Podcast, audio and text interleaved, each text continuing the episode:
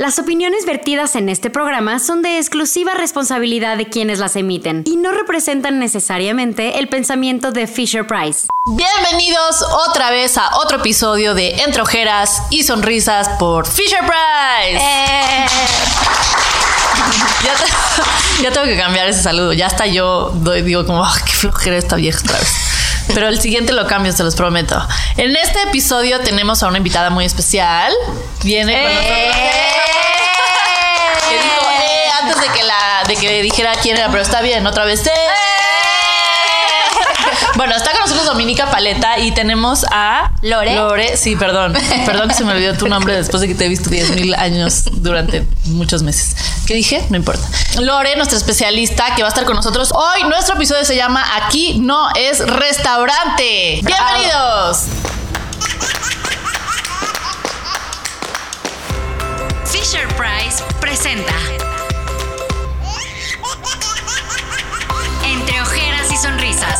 con Sofía Niño de Rivera.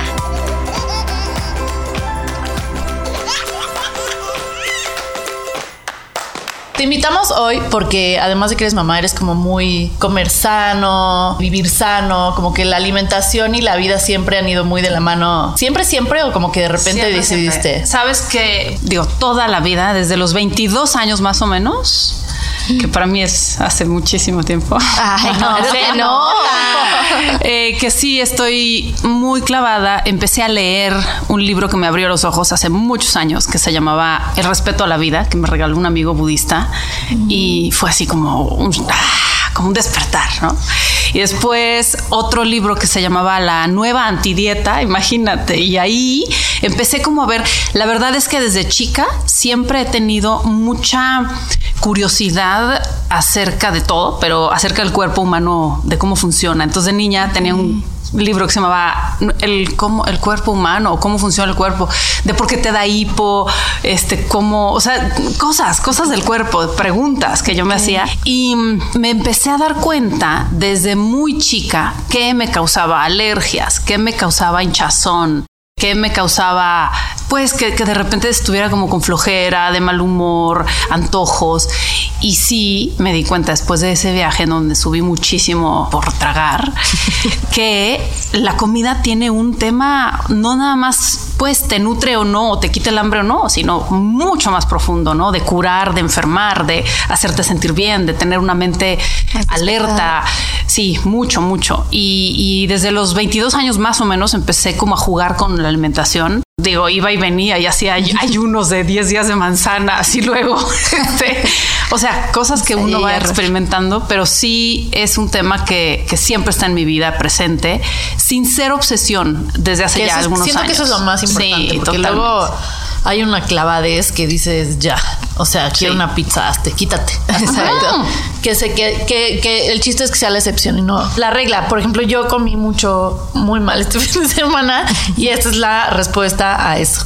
Pero después de que hiciste todo eso, tuviste hijos. Tuve hijas, sí. Hijas. Dos hijas. ¿Y qué tan difícil es pasarle eso? O sea, de repente decir, todo, toda la información que yo tengo, todo lo que va a ser bueno para ellas o no, van a querer ellas o no, lo voy a experimentar con ellas o no, porque experimentar con niños es mucho más difícil, porque no les puedes explicar, mira, Exacto. esto tiene esta, nada. Exacto, ese es un gran reto. Creo que es uno de mis grandes retos porque mm, una cosa es lo que sabes como adulto a nivel racional, ¿no? Y otra cosa es que un niño en el kinder, o sea, las premiaban con la paleta, Claro. el pediatra con el, ¿no? O sea, paletas de colores. Y yo decía, ay, amarillo 5, rojo 40.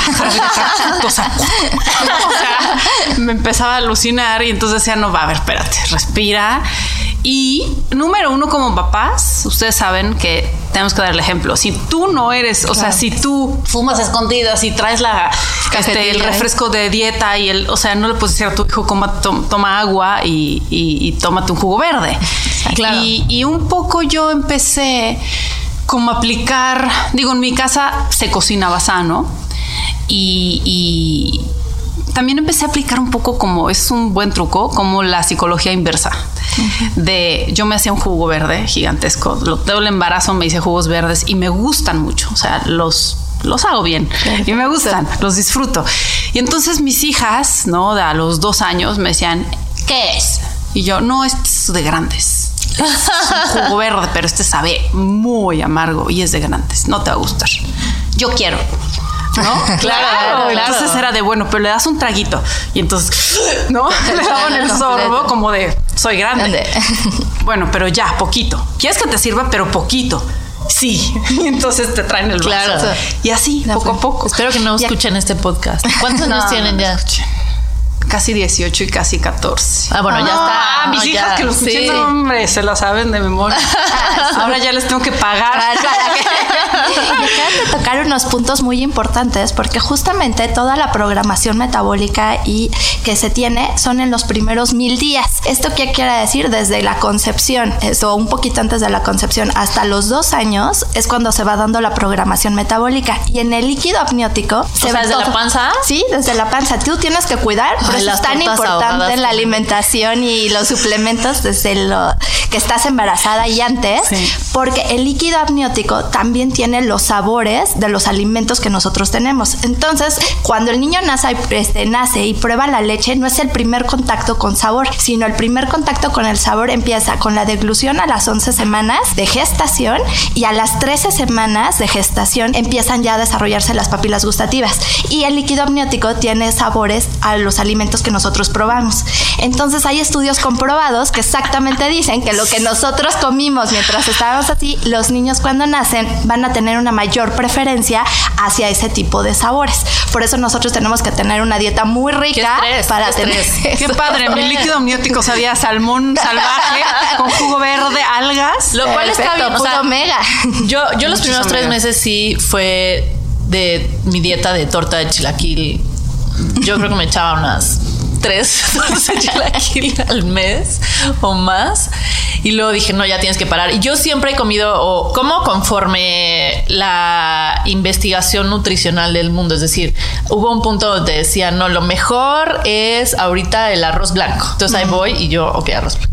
No, ahorita lo mejor es lo orgánico. Entonces ahí voy y yo lo orgánico. Entonces sí investigo y demás, pero conforme va, más- va avanzando la nutrición, voy avanz- va avanzando mi propio el- Alimentación. lo- sí, y lo, lo que sé yo de todo eso. Entonces siempre, me- o sea, sí comí tortas de chilaquil y así. También soy súper orgánica. ¿Y tú eres vegetariana? No. Ah, yo tampoco. Yo tampoco. No. He tenido O sea, está muchas bien. épocas distintas, o sea, Sí. mucho Yo esa sí hice nunca le he entrado. Vegetariana, fui, hice macrobiótica para embarazarme. Ay, la ejemplo, macrobiótica es la peor. Cuatro meses de macrobiótica, o sea, de comida macrobiótica y bueno, la peor, es la peor. amaba. ¿Sí? En cuanto me embaracé, me empezaron a dar un asco. asco, pues sí. Mi marido era tan feliz, me decía, ese arroz que huele. Yo decía, el arroz macrobiótico huele a jerga mojada. ¡Qué asco! Huele "Ya, a jerga favor". mojada. Pero me sirvió para embarazarme. Muy rápido. Digo, nunca tuve problemas para embarazarme, pero no sé, me daban ondas. Y luego sí hice raw food mucho tiempo y luego hice, probé, probé dieta vegana, pero por probar cómo funciona para mi cuerpo, sí. entender cómo funciona, qué, como que qué beneficios y qué no funciona y después decir, no, yo, fíjate, yo al contrario de lo que tú dices de que, o sea, hoy no sé, la mantequilla orgánica es la onda, cuando hace 10 años era el demonio y el aceite de coco lo mismo y el colesterol lo mismo, ¿no? Y los huevos. Yo nunca entendí por qué le quitaban la yema a los huevos. O sea, ni hoy ni hace 15 años, que todo el mundo pedía sus omelette claras. Y yo, ¿por qué de claras? O sea, es como si le quitaras Pero es la, que tú la mejor, mejor, parte. porque tú investigabas. Es que a mí me gusta como sentir, como seguir mi instinto, pero también leer Tu cuerpo. científicos, Claro. no revistas. Entonces yo me iba como a leer doctores. Hay una científica increíble que se llama Rhonda Patrick, que me gusta su onda. eh, muchos doctores, ¿no? Que, que leo y revistas científicas más que comerciales. Y ahí te dan una explicación mucho más. Pues que yo soy racional y a mí me gustaba investigar. Yo empecé a investigar ya más grande. Y, o sea, al principio iba como, y luego ya en 25, 30 ya empezaba a investigar. Para mí eso es investigar. chiquita, ¿ves? O sea, es que para ti lo grande, para mí o sea, Eso es mi- como cuando era chiquita, sí. Pues ahorita tengo 38, soy súper chiquita para ti todavía. Exacto. Oh, súper. Y Yo también tengo 47, entonces pues sí, 10 años. Pero ve que bien Ah, pero funcionó súper, todo sí. lo que hiciste. Lo hiciste muy bien. Lo hice bien. Lo hiciste muy no bien. Sé, pero bueno, uno se juzga distinto. Pero sí siento que lo hice bien con mis hijas, que eso es lo importante. Eso es lo importante. O sea, ¿cómo le hiciste para después de los dos años o cuando ya les decías como esto es para grandes, esto, pero van creciendo y van teniendo sus propios hábitos? Y yo siento que eventualmente, como la educación viene en la casa, pero también en la escuela, pero también en las 100%. amigas, va a ir una casa donde va a haber chicharrón Dulces. con Valentina y paletas y las tienes que introducir a ese mundo tú. Sí.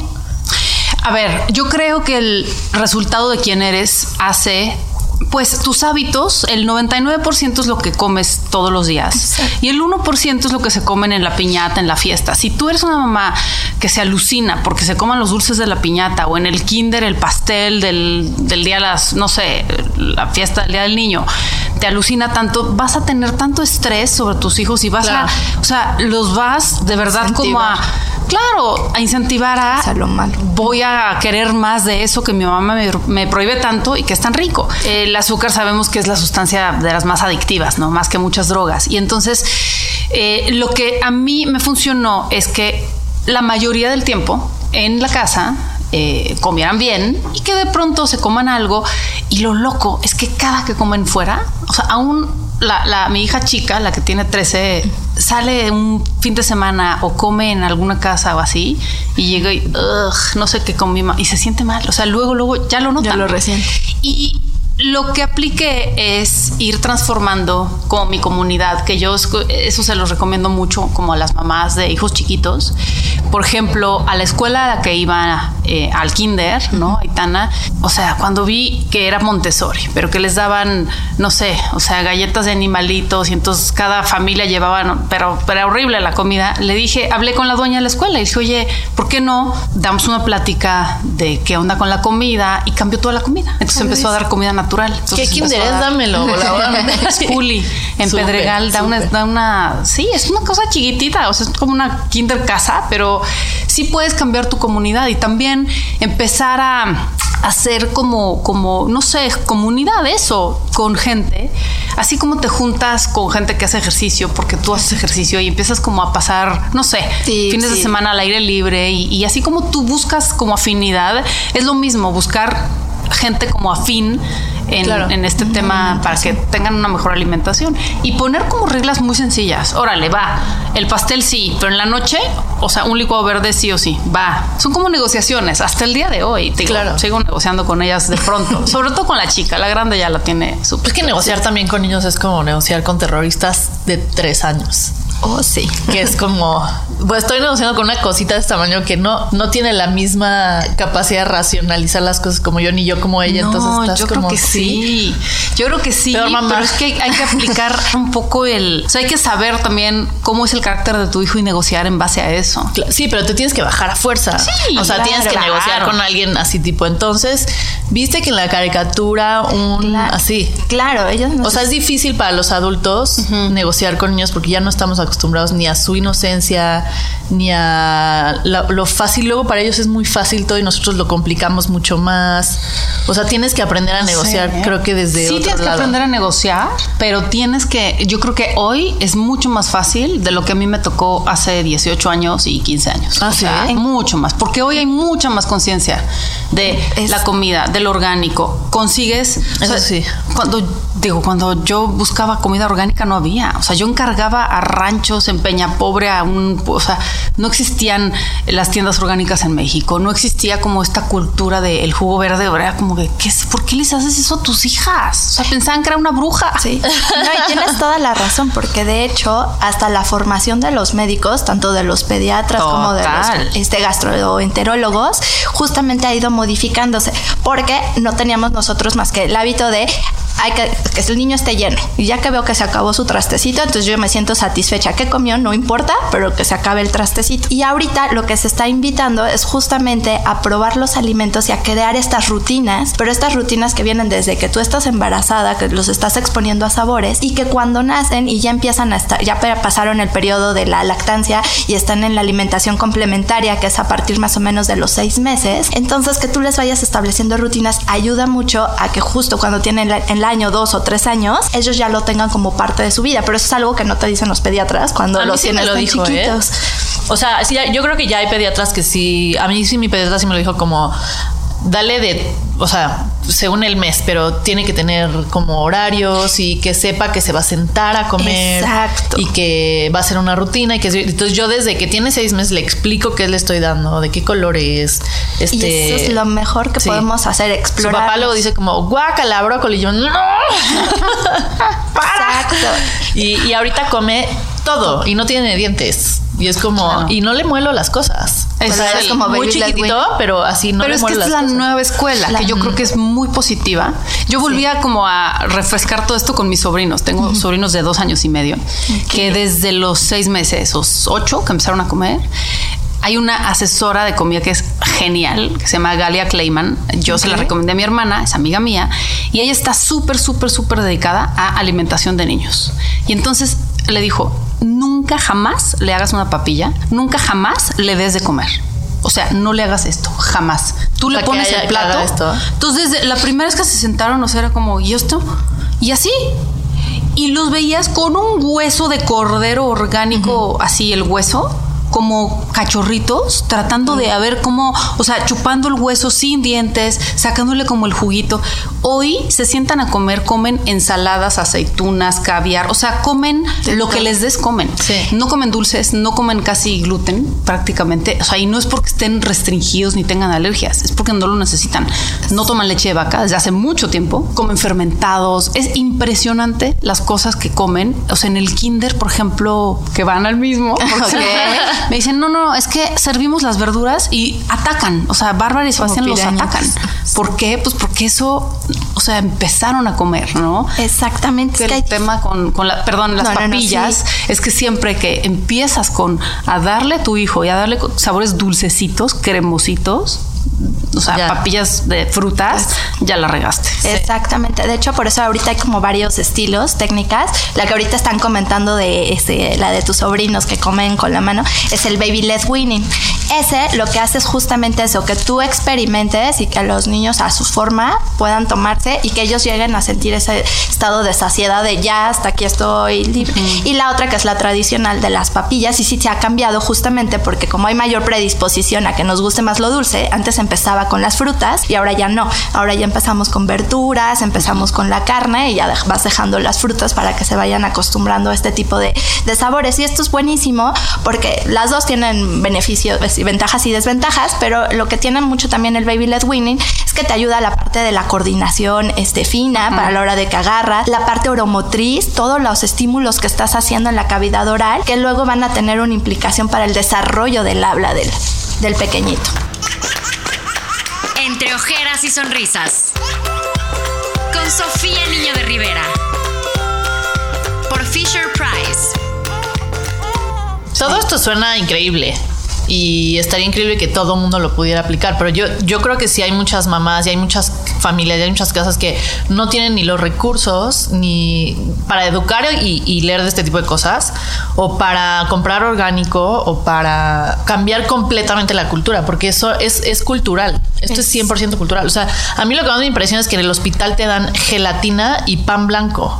En el hospital es como, o sea, si en el hospital a un enfermo le estás dando azúcar y gluten para que se recupere, ¿cómo le vamos a hacer como sociedad para explicarle a todo el mundo? Entonces yo creo que para, para que no todo el mundo se abrume, porque yo cada vez que empiezo a escuchar como todas las cosas de la alimentación de los niños, que es lo que más te importa como mamá, es como alimentarlos súper, súper bien, pero que no necesariamente puedes siempre. Uno yo creo que es hacértela más fácil tú, o sea, en el súper vete por lo más fácil, o sea, verduras que son que están sueltas, que puedes cocinar rápido y la proteína que si no puede ser orgánica, bueno, por lo menos que sea lo más limpia que puedas o que sea pavo en vez de carne o que sea, no sé, cuáles son las Yo más- siento que vez de- comunicar, eh, informar y irte a lo más simple es de verdad lo más efectivo. Por ejemplo, estoy de acuerdo, pero siento que todo lo que tiene etiquetas es mucho más caro, es mucho más procesado y es mucho menos sano. Si tú te vas a la milpa, o sea, los niños pueden agarrar y se les puede poner hervidos un maíz, una calabaza, eh, huevos locales, eh, si hay pavos, si hay, eh, no sé, corderos, barbacoa, o sea, todo lo que haces en, en torno a un Ambiente natural. ambiente natural donde crecen y comen pasto y donde comen lo que comen los animales y no lo que están, lo que les dan los hombres, siempre va a ser mucho más sano. Y para no complicarte, justamente hacer esto, o sea, hervir de repente un elote, hervir, o sea, verduras y dárselos a comer ellos. Claro, y que te ayuden ellos también a escoger. Involucrar a tus hijos en la cocina es también otro de los secretos, yo creo, más que, que, que las mamás, por esta moda de pronto de, no sé, de los ochentas, de calentar todo en microondas y de que venía el plato preparado y que eso era súper nice, se nos olvidó el contacto con la cocina, con nuestras raíces.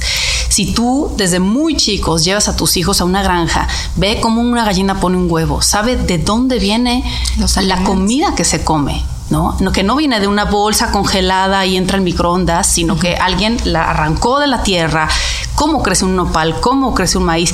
Yo creo que no tiene que ver tanto con, con, obviamente en todo tiene que ver la educación y los recursos económicos, pero en México que tenemos una variedad impresionante y que las cosas crecen y crecen y crecen y la tierra es fertilidad, creo que hay mucha más Es más de educación, Exacto. más que de es más de labor de educación que de recursos, porque tú puedes llevar a tus hijos a un mercado, comprar cosas mucho más baratas que en un, que en un súper o que en un restaurante. Puedes cambiar, eh, a lo mejor, no sé, en vez de comprar los nachos en el eh, cine y el, no sé, hacer palomitas. Yo sí, soy la ñoña que sigue haciendo palomitas. Con Yo las hago con aire caliente. Sí, Sí, o con aceite de coco o con O mantequilla lo que sea, sí, sí, sí, sí, sí. pero no, o sea, las llevo y es más barato, incluso es, digo, más sano y, y mejor para todos. Es educación, es buscar opciones y poner, echar a, a volar tu Claro. imaginación. Yo no como, yo no como mucho azúcar porque en mi casa no había. Yo no tomo refrescos porque en mi casa no había. Entonces yo creo que si en tu casa no hay, no se van a acostumbrar a consumirlo. Entonces Es- se empieza desde ahí, yo creo. Y, y yo creo que es lo que hay que decirle a la gente como, a ver, empieza tú desde tu casa y ya lo vas a preparar para cuando en el, el mundo se lo ofrezca, ellos solitos lo rechacen. De hecho, es alarmante escuchar que la obesidad infantil, como ha ido creciendo, hay datos estadísticos que nos dicen que los niños en- este, menores de 5 años hay un niño obeso por cada 20 y de 6 años a 19 hay un niño obeso por cada 3 niños. Entonces, Tremendo. cómo va aumentando y la desnutrición va al revés. Este, la desnutrición por es un niño de cada ocho tiene desnutrición. Y la desnutrición no necesariamente es que puede ser un gordito desnutrido, no va con la masa corporal. Entonces, y esa nos está limitando también en la parte cognitiva, en el desarrollo motor, en el sistema inmunológico, en la capacidad del aprendizaje y que un niño que está desnutrido tiene 11 veces menos de probabilidad de terminar la secundaria. A nadie nos hacen un examen de si deberíamos ser papás o no. Es- O sea, todo mundo tiene hijos así a la. O sea, yo sí digo, como, a ver, mínimo Reprobados. sí, reprobaríamos la mayoría. Ni modo. Eh, pero en conclusión, yo creo que sí eh, es muy importante saber que tú tienes las herramientas para ayudar a tus hijos a tener una buena alimentación y que si empieza de tu casa es la mejor manera de hacerlo y es mucho más barato dejar de comprar y empezar a cultivar o comprar las cosas que son más fáciles, o sea, es más a granel, es más como Sí, sin menos- etiquetas. sí, menos es mucho más barato. Yo creo que la regla número uno es si tu bisabuela se lo comía, te lo comes.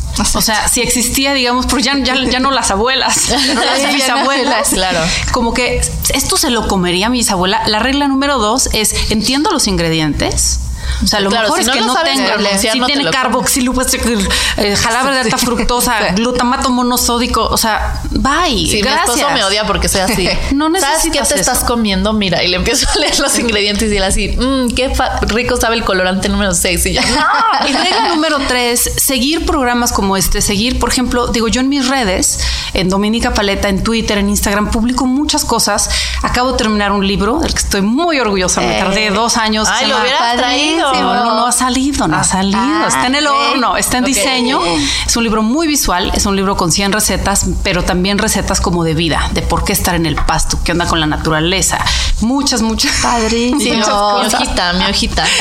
que, que, digo, la verdad es que llevo toda mi vida involucrada en, en temas de, alimentación y me gusta comer rico. No me gusta una dieta de tofu asado y brócoli al Ah, vapor. sí. O sea, eso, ¿para qué quiero eso? O sea, la vida creo que es demasiado hermosa, divertida y, y- y variada como para.